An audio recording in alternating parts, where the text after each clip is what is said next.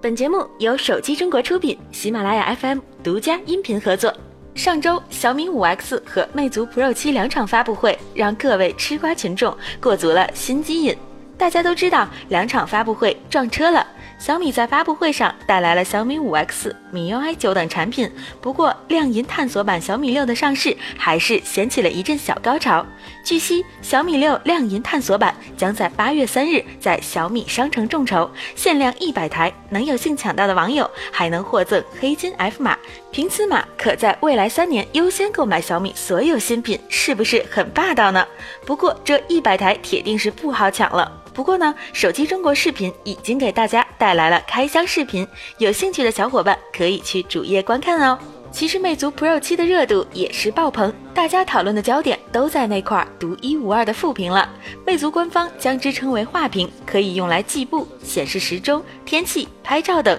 除此之外，还有一个休眠 MP3 功能，也是相当有创意的。之前传得沸沸扬扬的 Flow 耳机也一同亮相，不过起价格并不是传闻中的五千九百九十九，而是五百九十九元。上周，各大科技公司都发布了二零一七年第二季度的财报，成绩非常亮眼。首当其冲的便是三星。截至六月底的三个月，三星电子营业收入达到六十一兆韩元和五百四十亿美元，同比增长百分之十九点八，营业利润同比增长百分之七十二点七，达到了十四点一兆韩元和一百二十六点七亿美元。从增长因素来看，本季度三星利润的大幅增长主要归因于其半导体业务收入达到了一百五十八亿美元，环比增长百分之八，同时也超过了英特尔的一百四十七点六亿美元收入，成为全球最大芯片制造商。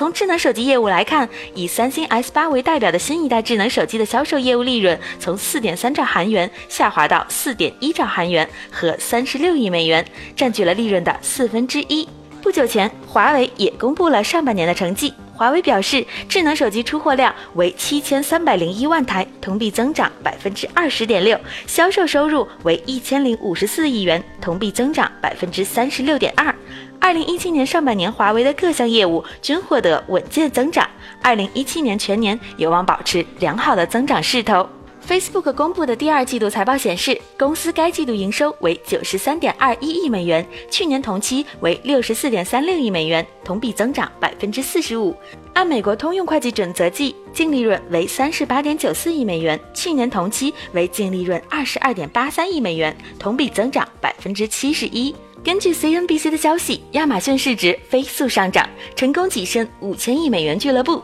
去年底，亚马逊的市值才一千四百六十三亿美元，半年多时间飙涨到如今的五千零二十六亿美元，这速度着实吓人。而阿里巴巴也有明显上涨，市值达到了三千九百九十亿美元。这些公司的市值我们听听就好了，还是关心一下我们的切身利益吧。移动、联通、电信将于九月一日起全面取消手机国内长途漫游费，消息一出来，迅速成为讨论热点。虽然这是一件好事儿，但是随着智能手机的发展，我们已经从通话时代进入到流量时代。大多数消费者对于数据流量的需求远远大于通话，流量无地域限制，无限量才是关键。好了，本期的一周数码会就到这里，我们下期再见。